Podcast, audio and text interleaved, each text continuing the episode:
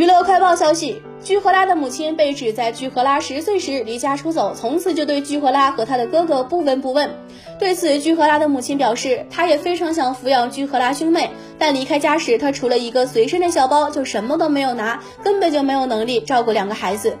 对于居荷拉的葬礼还没有结束就委任律师争夺遗产一事，居荷拉的母亲表示，委任律师是朋友的建议。居荷拉的母亲还表示，有媒体称他是在居荷拉去世后才为了争夺遗产突然出现，但事实并未如此。居荷拉生前曾主动联系过他，并且与他见过几次面。居荷拉的母亲还表示，得到居荷拉的遗产后，他将留下律师费和抚养费，剩下的将全部捐献出去。根据韩国现行法律，居荷拉的遗产将由他的父母各自分得百分之五十。虽然居荷拉的父亲和哥哥对居荷拉母亲的财产继承权提出异议，并向国会请愿立法禁止没有尽到抚养责任的父母继承子女遗产，但因为该法案还未获得国会通过，居荷拉的母亲还是可以分得居荷拉遗产的百分之五十。